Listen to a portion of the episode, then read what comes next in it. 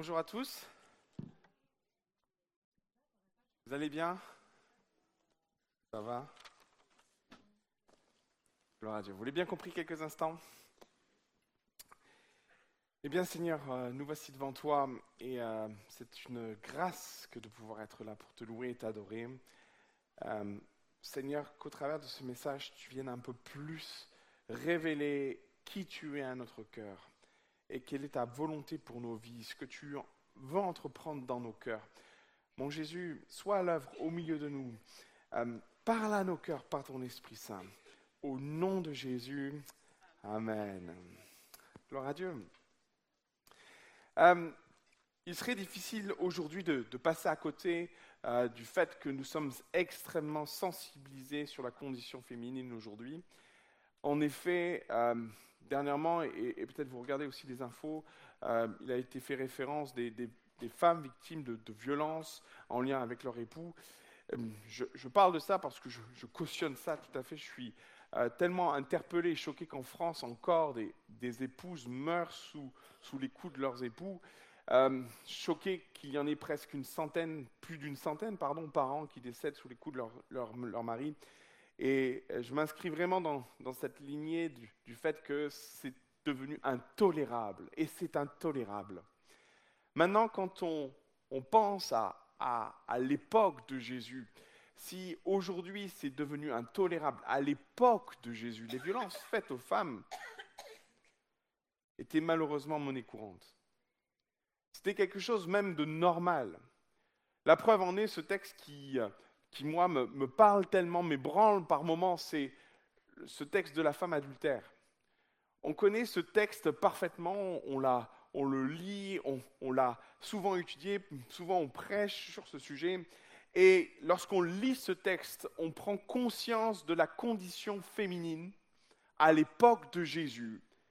Et en même temps, on prend conscience du fait que Jésus est le premier défenseur de la femme. Amen. Quelle modernité il y a dans Jésus. Vous voulez bien qu'on prenne ce texte ensemble? Jean chapitre 8, verset 1er.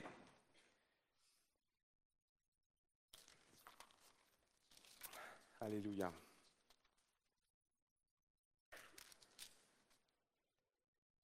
Qu'est-ce qu'il est beau ce texte. Jésus se rendit à la montagne des Oliviers, mais dès le matin, il alla de nouveau dans le temple et tout le peuple vint à lui. S'étant assis, il les enseignait. Alors les scribes et les pharisiens amenèrent une femme surprise en adultère. Et la plaçant au milieu du peuple, ils dirent à Jésus, Maître, cette femme a été surprise en flagrant délit d'adultère. Moïse, dans la loi, nous a ordonné de lapider de telles femmes. Toi donc, que dis-tu? Il disait cela pour l'éprouver, afin de pouvoir l'accuser. Mais Jésus, s'étant baissé, écrivait avec le doigt sur la terre. Comme il continuait à l'interroger, il se releva et leur dit que celui de vous qui est sans péché jette la première paire contre elle. Et s'étant de nouveau baissé, il écrivait sur la terre.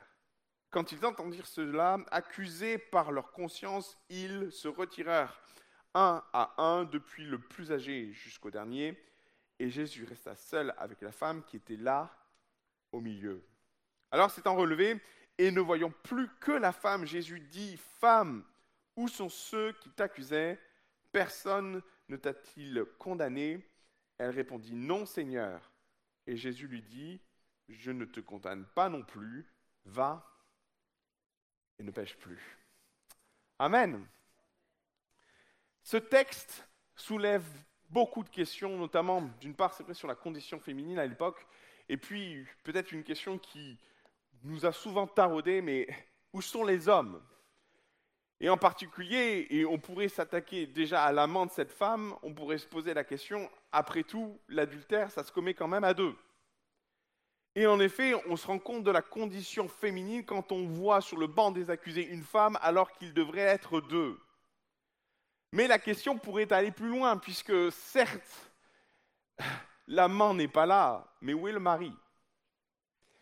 Il y a de grandes chances que le mari faisait partie des accusateurs, et même pour être vrai et pour pousser le raisonnement un peu plus loin, il est sans doute la cause de tout ce qui s'est passé. C'est sans doute lui qui euh, a découvert son épouse dans une situation délicate. Et en effet, on peut, comprendre la réaction de cet homme qui, dans une réaction de colère, bafoué, est allé trouver les anciens, les religieux de l'époque, pour quelque part peut-être éventuellement se venger de son épouse et en finir avec cette histoire parce que quelque part il devait avoir honte. Et on comprend que finalement, en effet, ce n'est pas la foule qui s'est retrouvée dans la chambre pour constater le flagrant délit d'adultère, hein, on est d'accord. Hein. C'est bien qu'à la base, un mari bafoué qui a clairement annoncé et dit aux anciens que son épouse était dans une situation d'adultère. Alors on arrive à cette situation particulière où cette femme est, mise au devant des faits, emportée par les scribes et les pharisiens qui, dans un éclair, je, dirais de, grand éclair de lucidité, se sont dit profitons de la situation pour piéger Jésus. Et en effet, quand on y réfléchit, Jésus n'a que deux solutions. Et sans doute que dans la tête des religieux, Jésus n'avait que deux solutions. Soit il condamne cette femme à mort, soit il la libère. Et c'est là que le piège se referme, parce que quoi que Jésus dise, les scribes et les pharisiens auraient matière à reprocher ou à condamner Jésus ou à accuser Jésus. En effet, ils cherchaient le piéger afin de l'accuser. Si Jésus avait libéré cette femme, on allait l'accuser de ne pas respecter la loi mosaïque. Lui qui a annoncé ⁇ Je suis venu accomplir la loi ⁇ Et en effet, on se dit quelque part que Jésus allait se retrouver coincé dans cette possibilité. Ou alors il allait dire non, surtout pas. Ou alors il allait dire oui, condamnons-la. Et en effet, là encore, Jésus allait se retrouver en porte-à-faux avec Rome, parce que Rome avait autorité de vie et de mort. Et en même temps, ça se complétait avec le fait que Jésus n'était pas celui qui était venu faire miséricorde. Aussi, l'image de Jésus allait être entachée d'une accusation un peu lourde, amenant le ministère de Jésus un peu à défaillir. Vous me suivez jusque-là? Alors que Jésus a deux options, et c'est ce que pensent les scribes et les pharisiens, et c'est là que notre Jésus est extraordinaire. Jésus en trouve une troisième. Ça, ils ne l'ont pas vu venir. Mais c'est tellement beau de voir Jésus trouver une troisième solution où humainement on n'en voit que deux. Et il y a quelque chose d'encourageant pour chacun d'entre nous là-dedans, n'est-ce pas? Parce que même quand nous, nous ne voyons pas de possibilité, Jésus, miraculeusement, a la possibilité d'en trouver une troisième. Et il y a quand même quelque chose de miraculeux dans cette réponse de Jésus. Qu'on le veuille ou non, Jésus manifeste une intelligence extraordinaire, une intelligence puissante, une extraordinaire intelligence. Il vaut mieux avoir Jésus de son côté, hein Parce que dans cette situation-là, Jésus va trouver une sortie où humainement il n'y en avait pas. Et c'est là que Jésus m'inspire. C'est là que j'ai envie de dire, mais Seigneur Jésus, mais je veux vivre ça. Et vous savez, souvent par rapport à ce texte, on est spectateur de ce que vit Jésus ou de ce que fait Jésus. Et on se place souvent, et à juste titre, à la place de cette femme adultère. Parce que comme elle, en effet, nous n'avons pas vécu l'adultère, on est d'accord. Mais comme elle, nous sommes pécheurs. Comme elle, nous aurions des choses à nous reprocher. Et nous avons tous été au bénéfice de la grâce de Dieu. Aussi, nous avons de la facilité à nous identifier à cette femme. Sauf que Vraiment, Dieu a mis sur mon cœur l'idée de mettre notre champ de vision sur un angle un peu différent et ne pas nous mettre forcément à la place de cette femme, mais à la place de Jésus. Et en effet, on est spectateur de cette parole miraculeuse, de ce don spirituel rempli de sagesse, une parole de connaissance, une parole de sagesse que Jésus va délivrer, qui va débloquer une situation. Et on se dit, waouh Seigneur, mais en même temps, Jésus nous dit que nous sommes appelés à faire de plus grandes choses que lui, n'est-ce pas Non Alors, je me dis, Seigneur, autant je peux être spectateur de ce qui se passe et être au bénéfice de ta grâce, autant je peux dire ce matin, Seigneur, moi, tu m'inspires à être toi Tu me donnes envie d'être cet instrument que tu veux utiliser, d'être ce canal pour permettre au Saint-Esprit de délivrer une parole. Dans ce texte, Jésus est inspirant, mes frères et sœurs. Au-delà même de la parole qu'il va dire, il y a tellement de choses à noter, tellement de choses à, saisir dans nos vies spirituelles, à dire, mais Seigneur, moi, moi je veux être ça. Moi, Seigneur, je veux, te ressembler. Je veux plus de toi dans ma vie. Et, permettez-moi de, de, mettre en avant trois choses que Jésus va faire, que Jésus, dans lesquelles Jésus va se révéler, qui me donne envie de dire, Seigneur, plus de toi dans ma vie. Amen. Ok, L'une des premières choses qui est frappante dans ce texte, c'est la façon dont Jésus va, gérer la pression de la foule. En effet, les scribes, les pharisiens ramènent cette femme, accusent cette femme, la mettent au milieu, et lisez le texte, c'est violent parce que cette femme, elle est mise au pilori, hein, on est d'accord, hein. elle est là au milieu, elle est humiliée, sans doute qu'elle a reçu des coups, sans doute qu'elle est, elle est dans... Vous comprenez ce qui est en train de se passer? Ils sont en train de discuter, mais elle, elle sait qu'elle va mourir, qu'il y a quelque chose d'insoutenable dans ce texte. Elle est placée au milieu là comme ça, et les gens discutent, et les gens parlent, les gens l'accusent. Et finalement, on a l'impression quand même que, que la foule qui est autour, une partie de la foule était là à écouter Jésus, mais au vu des faits, au vu de la condition, parce que n'oubliez pas une chose, on a souvent tendance à oublier ça, mais cette femme est victime d'adultère, pas victime, mais elle a commis l'adultère. Et vient se greffer dessus peut-être le mari qui est là en train de dire, mais voyez, elle m'a trompé. Et on pourrait peut-être penser que, au vu des faits, les scribes et les pharisiens vont obtenir une espèce d'adhésion à ce qui se passe.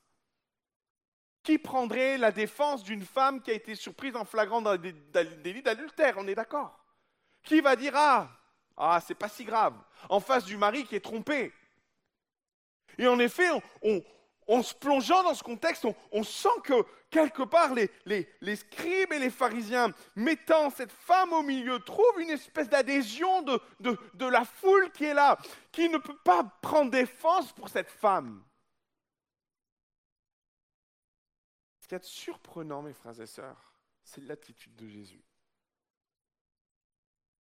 Parce qu'il ne va pas se laisser emporter par une pression qui est là, amenant cette femme à dire, amenant la foule à dire vis-à-vis de cette femme, lapidons-la.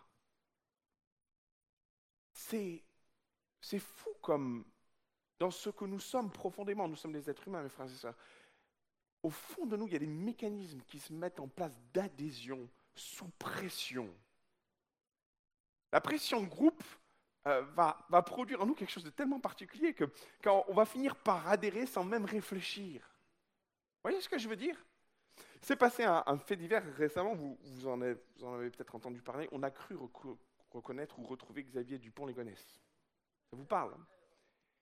Et on a cru parce que c'est un pauvre retraité qui n'a rien demandé à personne, se retrouve à un contrôle, ses empreintes d'identité sont très proches, et du coup, on le bloque en Écosse, je crois, si c'est ça on le bloque en Écosse et on envoie une information en France disant on a retrouvé Xavier Dupont-Ligonnès.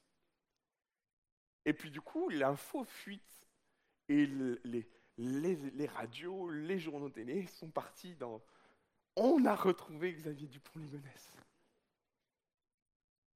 Et ce qu'il y a de, fou, c'est que les journalistes, comme un emballement, se disent ben, ça y est, on l'a retrouvé faisons un reportage sur la vie, la nouvelle vie, qu'est-ce qui s'est passé pendant toutes les années où Xavier Dupont-Ligonnès a disparu? Et ils sont allés tourner un reportage où on enregistrait des témoignages de personnes qui étaient du village de ce pauvre retraité qui n'a rien fait. Alors il y en a qui, bah, très honnêtement, se sont dit, bon, il lui ressemble pas beaucoup quand même. Hein. C'était particulier. Et puis il y a un autre voisin qui a dit, ah ouais, mais c'est vrai qu'il était suspect quand même.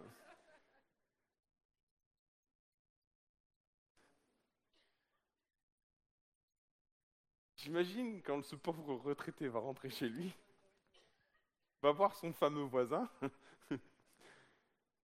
Ça a dû être cocasse quand même. Hein. Comme on a, c'est fou comme il nous est facile d'adhérer à des choses sous une pression groupe. emporté par, par la foule, emporté par une vision des choses, par une façon de voir les choses. Il y a des années de ça, alors que. Mais j'étais. Euh, des années. Non, c'est tout récent, j'étais adolescent. Euh, à l'époque, euh, mes parents servaient Dieu dans, la ville de Cannes. Et c'était c'était particulier puisque c'était pendant la période du festival de Cannes. Et pendant cette période, il y a toute la, la, croisette qui est en effervescence. Et euh, sur la plupart des hôtels, vous avez des, manifestations, des émissions. Et euh, euh, un soir, il y a une émission ou une soirée qui prend place au Pan Beach, si vous connaissez Cannes et avez, entendu parler du Pan Beach. Et pour l'occasion, ils avaient loué d'énormes spots. Je ne sais pas si vous voyez ces spots, ces grosses lumières qui servent à sillonner le ciel. Vous voyez ce que je veux dire? Ok Sauf que ça n'arrive jamais à Cannes. Mais ils le font de temps en temps, et cette fois-ci, ils l'avaient fait, sauf que le ciel est couvert. À l'époque, le ciel était couvert, et tant et si bien qu'une grande partie de la population canoise, en voyant sillonner ces espèces de lumières, ont cru que c'était des extraterrestres. Et, à la limite, je vous dirais que Cannes, que des, gens qui habitent Cannes pensent ça, sauf que ça arrivait à des chrétiens. Et les chrétiens ont appelé ma mère à 23h30, mon père n'était pas là, et j'étais avec ma mère à l'époque, et, les chrétiens disent à ma mère, les extraterrestres sont là, Madame Fauchy, les extraterrestres sont là. Et je me rappelle avec ma mère, on a ouvert les volets, on a regardé, puis on s'est questionné quand même, parce qu'on s'est dit, c'est des extraterrestres. Et puis quand on y regarde de près, on comprend que c'est des lumières. On finit par réfléchir au fait que c'est des lumières. Mais moi, ce qui m'a interpellé, c'est comment notre foi peut être mise si à mal parce qu'à un moment donné, il y a un courant d'un groupe, une vague, une idée d'un groupe qui vient et qui conditionne notre esprit à, à voir ce que quelques-uns ont vu, alors que la réflexion doit nous amener à aller, à aller plus loin. Vous voyez ce que je veux dire? Et clairement, dans ce passage, c'est ce qui se passe. Parce qu'il y a quand même plein d'incohérences dans ce texte.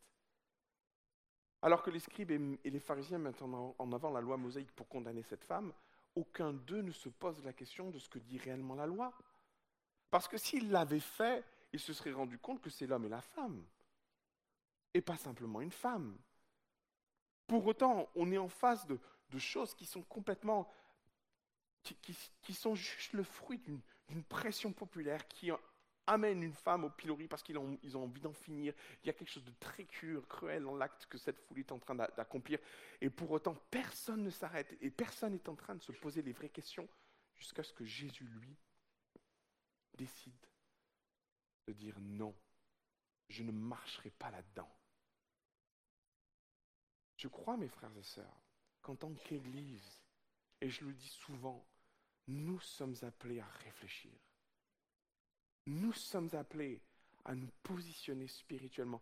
Nous sommes appelés à ne pas suivre la foule, mais à suivre Christ. C'est tellement important de comprendre ça, tellement important de comprendre qu'en tant qu'Église, nous ne pouvons pas nous permettre d'être inspirés par autre chose que le Saint-Esprit. Et dans ce texte, quoi qu'étant tous religieux, quoi qu'étant tous inspirés des Écritures, comprenez ce qui se passe. On n'est pas en face de personnes qui sont, ils sont pas je suis d'accord avec vous. L'esprit qui les anime n'est pas l'esprit de Dieu. Il y a un esprit de religiosité. Ben justement, parlons-en. Quand la religiosité nous aveugle au point d'être emportés dans un groupe, oh, c'est terrible ce qui s'est passé en France. L'histoire de France est remplie d'exemples. Sous pression de groupe, on a fait des choses tellement terribles à cause de Dieu, où on a dit, pour Dieu, on va faire ça. Et à un moment donné, j'ai envie de dire, mais quelle folie. L'Église n'est-elle pas appelée à aller voir plus loin? L'Église n'est-elle pas appelée à réfléchir? L'Église n'est-elle pas appelée à être inspirée d'une source divine?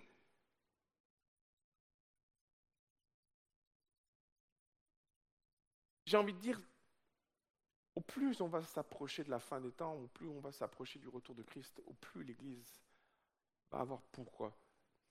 Nécessité d'être inspiré de la part de Dieu. Et souvent, on met l'accent sur les dons spirituels en disant qu'il faut vivre la prophétie, il faut vivre en effet euh, les dons de guérison. Et je ne dirais pas le contraire. Ce que Paul dit d'ailleurs, aspirer aux dons les meilleurs, aspirer aux dons de la prophétie. Mais j'aimerais inviter l'Église à être inspirée aussi dans ce qu'est le discernement des esprits, dans ce qu'est euh, les, dons de sagesse, les dons de, de parole, de connaissance. Seigneur, viens inspirer ton Église. Elle ne peut pas être remportée par une vague, par une pression de groupe. En tant que chrétiens, mes frères et sœurs, nous sommes appelés à faire la différence. Pour autant, ne tombons pas dans l'autre extrême d'être constamment dans la différence par esprit d'opposition. C'est pas ce que Dieu nous dit, mais au travers de ce texte, on comprend que l'Église, plus que n'importe qui, est appelée à briller parce qu'elle refuse de se soumettre à la pression. Clairement, dans ce texte, Jésus va faire face à une pression, une pression populaire visant à tuer une femme parce qu'elle avait commis l'adultère. Seigneur, moi, je, je prie au plus profond de moi de vivre cette inspiration, d'avoir la force de penser différent quand il le faudra, d'avoir la force de vivre différemment quand il le faudra. Et Jésus va acter ça. C'est tellement beau de voir l'empressement que la foule a d'en finir avec cette femme et Jésus qui prend son temps. Vous avez lu ce passage? Alors qu'ils sont en train de réprimander cette femme, l'accuser cette femme, de balancer des arguments à tout va, que fait Jésus? Allez. Et pendant qu'ils sont en train de parler à Jésus, que fait Jésus? Il écrit sur le sol il refuse d'être embarqué dans un mouvement, dans un cheminement de pression. Il refuse de rentrer dans une forme de précipitation. Mes frères et sœurs, tout sera employé pour nous faire rentrer dans cette vague. Tout sera employé pour nous amener à penser comme tout le monde. Tout sera employé pour ne pas nous opposer à certaines choses.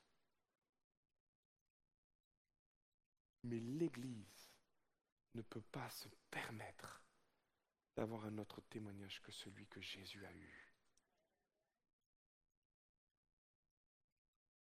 Combien Jésus m'inspire dans son positionnement, mes frères et sœurs. Combien Jésus m'inspire dans son attitude. Ce texte, il est extraordinaire parce qu'il est, il est riche d'images et, de choses que Jésus va faire Jésus va très peu parler, mais qu'est-ce que Jésus va acter dans ce passage? En effet, on l'a lu tous ensemble, que, et je viens d'en parler, que Jésus va s'abaisser. Euh, cette femme, quand elle est amenée, elle n'a même pas d'argument pour se défendre. Elle est muette, elle aurait pu même se dire à Jésus, fais grâce, fais miséricorde. Il y, a, tellement de, personnes dans, la Bible qui sont, venues interpeller Jésus et pitié, fils de David. Tellement de personnages, de femmes, d'hommes qui, ont manifesté. Mais elle, elle ne manifeste rien. Vous savez pourquoi? Parce qu'elle est coupable. Elle se sait coupable. Et dans, dans l'esprit de la loi mosaïque, elle est prise en flagrant délit d'adultère, elle sait qu'elle a commis une irréparable, elle sait qu'elle est aussi, elle ne elle ne, se, elle ne revendique rien. Elle sait qu'elle va y passer, elle sait qu'elle va mourir, mais pour elle, elle a, elle a déjà fait, elle a déjà fait le, elle a déjà accepté ce qui va se passer. Et alors qu'elle n'a même pas la, volonté d'aller vers Jésus, de supplier Jésus, c'est Jésus qui vient vers elle. Et c'est vrai que ce symbole, ce symbole que Jésus emploie en, en s'abaissant vers le sol est tellement riche de sens, tellement, tellement beau. Euh, alors que tous l'accusent, Jésus garde le silence et il se met à son niveau. Et le texte va très loin parce qu'en effet, il nous est dit que Jésus va dessiner avec son doigt dans le sol. Euh, Dernièrement, notre, notre toute petite, euh, notre dernière Juliette se met à crapahuter, elle a, bientôt 10 mois, elle commence à bouger, Et tous les parents le savent qu'à partir d'un certain âge commence la période où les parents disent non. Non, touche pas ça. Non, n'ouvre pas ça. Non. Et euh, notre petite dernière a, trouvé un pot de fleurs. Vous allez voir, euh, vous qui êtes euh, sur le point d'être parents. Et notre petite dernière a trouvé un pot de fleurs et elle a trouvé la terre. C'est extraordinaire la terre. Il faut voir ça quand les enfants découvrent la terre. Et alors qu'on on, avait, on la surveille pas toutes les secondes, mais on la surveille régulièrement. Et alors qu'on a la tête tournée, on retrouve notre Juliette en face du pot et en train de... Et bien sûr, euh, ce qui est amusant, c'est qu'à un moment, elle, tourne la tête et on a l'impression qu'elle a une barbe. Et notre bébé avec une barbe. Et puis, la première réflexe qu'on dit, nous, en tant que parents, on dit non. Et on lui dit parce que c'est sale. En effet. C'est ce qu'on apprend à nos enfants. Tu ne peux pas faire ça, c'est sale. Et vous savez, dans ce texte, c'est ça qui est beau. C'est que Jésus va s'abaisser, va toucher la terre avec son doigt. Mes frères et sœurs, Jésus n'a jamais eu le peur, la peur du péché des autres n'a jamais eu peur du péché des autres. Il est même dit qu'il était l'ami des pécheurs. Il est même dit que Jésus va partager. Il y, a, ce passage juste fou où à un moment donné, Jésus est allongé et puis il y a cette femme pécheresse qui vient nettoyer les pieds de Jésus. Et alors qu'il y a des gens qui parlent autour et qui disent si Jésus savait que si cet homme était prophète, il saurait que cette femme est une pécheresse. Jésus sait qui elle est. Jésus n'a pas, n'a jamais eu peur du péché des autres, n'a jamais eu peur de, de toucher le péché, d'aller à la rencontre du péché, de s'abaisser pour le péché. Il l'a fait pour nous, mes frères et sœurs. Et gloire soit rendue à Jésus de l'avoir fait, de s'être dépouillé, d'avoir quitté son ciel de gloire et d'être venu à notre rencontre. Gloire à Dieu d'avoir un jour posé sa main sur notre épaule, sur notre tête, sur notre vie, de ne pas avoir craint le péché qui était en nous, de ne pas avoir redouté, de ne pas avoir vu le péché en nous comme une saleté qui pouvait le salir. Sauf que, mes frères et sœurs, trop souvent dans notre attitude, dans notre comportement, au fond de nous, on sait très bien qu'on ne doit pas venir sur le terrain du jugement. Aussi, on ne le dit pas, mais au fond de notre cœur, est-ce qu'on est si clair que ça? Est-ce qu'on n'est pas réticent face au péché? Comme si il allait nous, nous salir. Comme s'il allait nous atteindre. Est-ce que finalement on est devenu trop saint pour nous-mêmes devenir la lumière dans ce monde? Mes frères et sœurs, Jésus est l'exemple typique de ce que nous sommes appelés à être. On ne peut pas laisser le péché des autres nous donner l'impression qu'il va nous salir. Jésus a dit, ce n'est pas ce qui est extérieur qui pollue, notre cœur, mais c'est ce qui sort de notre cœur, qui nous souille. Et l'exemple dans ce texte est juste magnifique de ce Jésus qui, face à une foule qui craint le péché de cette femme, au point de la condamner, au point de ne point s'en approcher, Jésus lui fait le choix d'aller vers elle, de se mettre à genoux, de toucher la, terre. Ce que nous pourrions considérer comme ça, Jésus le prend, Jésus saisit et se met à la portée de cette femme et dit à cette femme, moi ton péché ne me fait pas peur. Combien Jésus m'inspire, mes frères et sœurs, dans sa façon de voir le péché et de voir le pécheur. Combien l'amour de Jésus transcende ce texte et il y a un refus de Jésus de ne pas voir dans cette femme une âme à sauver. Je veux être inspiré comme Jésus, mes frères et sœurs. Je ne veux pas laisser le péché me distancer des âmes. Je ne veux pas me laisser les, conditions de vie me heurter. Je veux que l'amour de Dieu transcende mon cœur, m'amène à, à mettre un genou à terre s'il le faut, m'amène à toucher le pécheur à parler aux pécheurs. Et si je peux le relever être un instrument de bénédiction pour l'amener vers Jésus. Seigneur, tu t'es abaissé vers moi. Aussi, je veux m'abaisser vers les autres. Je veux, je veux faire et être le relais. Je veux être ce lien entre toi et le pécheur. Jésus est inspirant pour une troisième raison. Jésus va changer la vie de cette femme. Et souvent, on a mis en avant le fait que Jésus va inspirer la vie de cette femme. On ne sait pas ce que cette femme va devenir. Peut-être va-t-elle saisir la grâce qui lui a été faite. Permettez-moi quand même de faire une parenthèse. Parce que Jésus, quelque part, dit à cette femme, va et ne pêche plus. Aussi, ça veut dire, ne retourne pas avec ton amant. On est d'accord, hein? Mais ça peut aussi vouloir dire, et sans doute ce que Jésus a voulu dire, retourne avec ton mari. Frères et sœurs, à notre péché, il y a toujours des conséquences. Par moments, Dieu va nous en délivrer.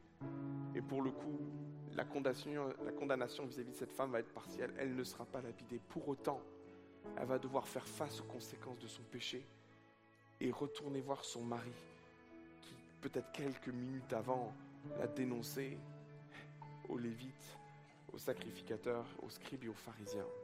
On est d'accord hein?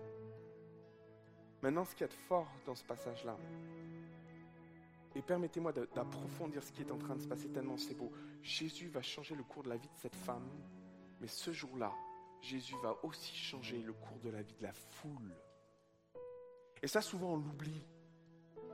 Parce que non seulement Jésus ne va pas condamner cette femme, il va lui dire je ne te condamne pas, mais il n'a pas, il n'est pas venu sur le terrain de la condamnation vis-à-vis des condamnateurs. On est d'accord Il les met en face de leurs responsabilités. Il leur dit ok très bien, si vous voulez jeter une pierre, très bien, mais que celui qui est sans péché jette la première pierre. Il n'est pas en train de, dire que dans leur vie, ils sont pécheurs. Pour qui vous, vous prenez, vous, espèce de religieux fanatique Il ne rentre pas sur ce terrain-là. Par contre, il sème en eux une parole d'une puissance. Oh. Vous savez quoi? Ce qu'il y a d'extraordinaire avec Jésus, c'est que Jésus, c'est exactement ce qu'il fait. C'est tellement beau. Jésus est en train de larguer une bombe. Il discute, il se relève que celui qui est sans péché jette la première pierre. Et qu'est-ce que fait Jésus? Il se rassoit. Et là, vous savez que Jésus a fait mouche, il le sait. Mes frères et sœurs, mais quel exemple Combien des fois on veut aider la parole du Seigneur? Combien des fois on veut aller un petit peu au-delà de ce qu'on devrait dire? On en dit trop des fois.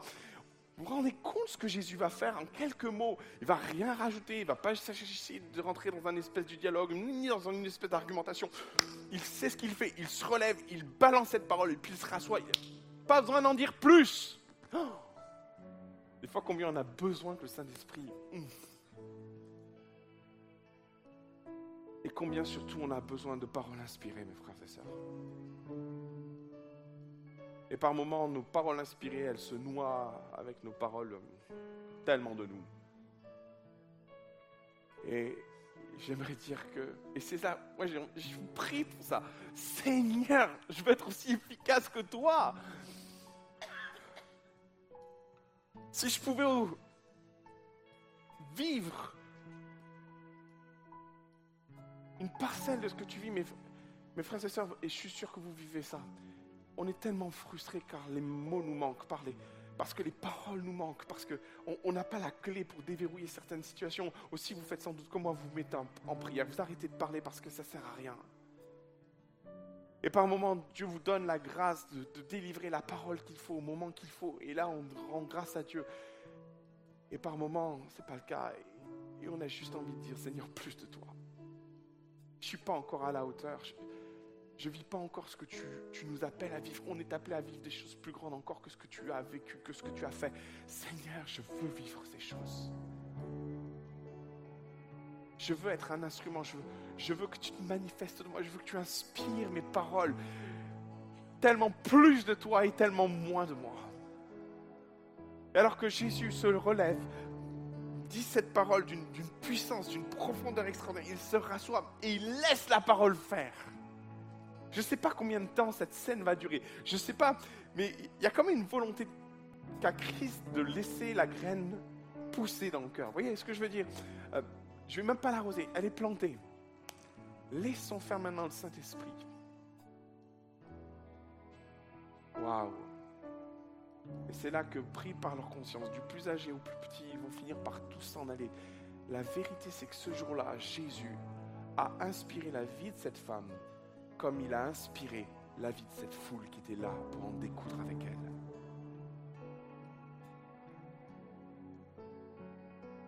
Il y a une telle soif dans mon cœur d'être une source d'inspiration et pas de condamnation. Car ni cette femme n'a été condamnée, ni cette foule n'a été condamnée, mais sur une parole inspirée de Jésus, il a changé radicalement la façon de voir les choses. Cette foule qui était venue pour en découdre avec cette femme est repartie avec une, semence dans leur cœur qui sans doute les a empêchés de reproduire ce qu'ils étaient venus faire. Il y a peut-être eu moins de lapidation à Jérusalem après Jésus. Waouh! Waouh! je on est dans une société, mes frères et sœurs, où, euh, où on combat la violence faite aux femmes. Jésus, par une parole, inspiré, a bouleversé sa société et a amené des condamnations de ce type à disparaître au sein de sa société. Je ne sais pas combien de temps ça a duré. Mais mes frères et sœurs, combien j'aspire à être ça. Et vous?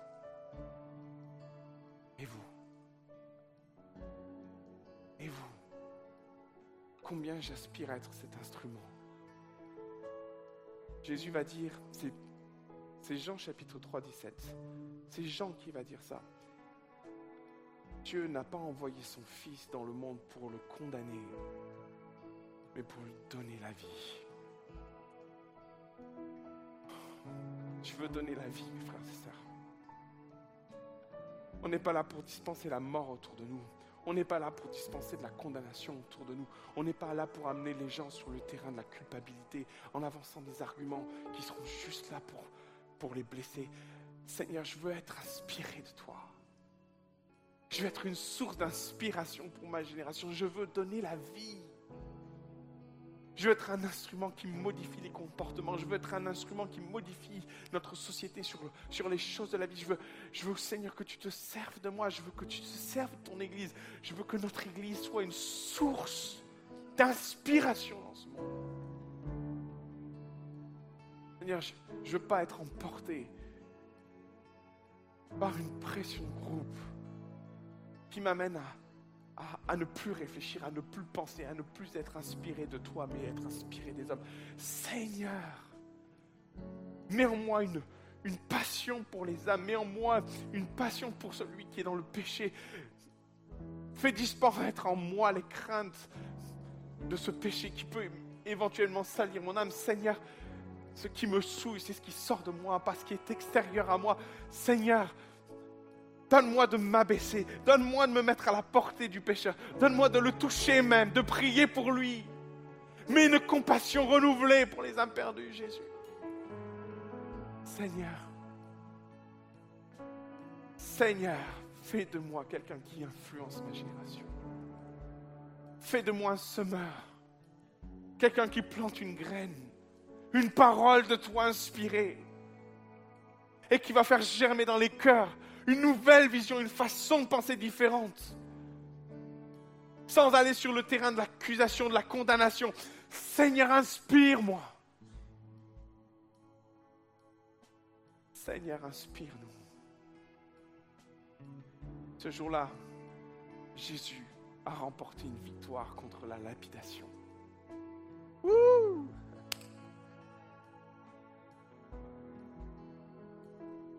Et Jésus a commencé à inspirer sa génération. Malheureusement, ça n'a pas arrêté la lapidation. Étienne va être lapidé quelques années plus tard, mais une chose est certaine, c'est qu'à Jérusalem, une prise de conscience nouvelle s'est établie dans les cœurs les plus religieux, les plus fanatiques, pour les amener à, au moment où ils prennent la pierre, à y réfléchir à deux fois. Seigneur, que nous puissions être ces instruments pour notre génération. Que nous puissions être ces instruments pour notre génération. On prie ensemble. J'aimerais faire un appel. Vous voulez bien? Chaque fois que je lis ce texte, j'ai envie de dire Seigneur, plus de toi. Plus de toi en moi. Et si dans ton cœur, tu as envie de dire comme moi, plus de toi, moi je, suis debout là. Je suis debout depuis le départ, mais j'ai envie de me lever et dire Seigneur, plus de toi en moi. J'ai envie, envie de t'encourager ce matin à dire plus de toi en moi maintenant. Plus de ton onction, plus de ta personne, plus de ta compassion, plus de ta miséricorde. Seigneur, plus de ton amour en moi. Seigneur, plus de qui tu es en moi, Jésus.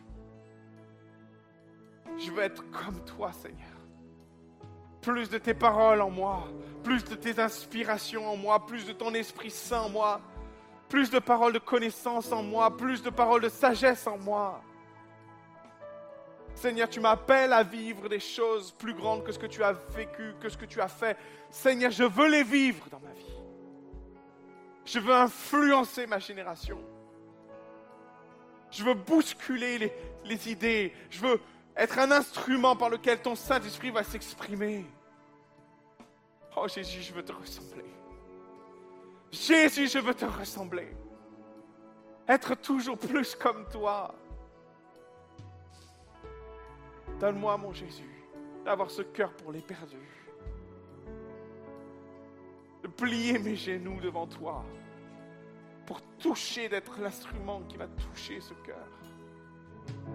Donne-moi, Seigneur, donne-nous de vivre qui tu es au nom de Jésus. Au nom de Jésus. Alléluia. Alléluia. Alléluia, Jésus.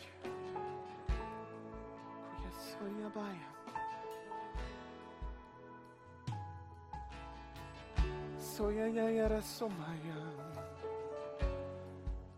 Koyara soma babara shara senaya.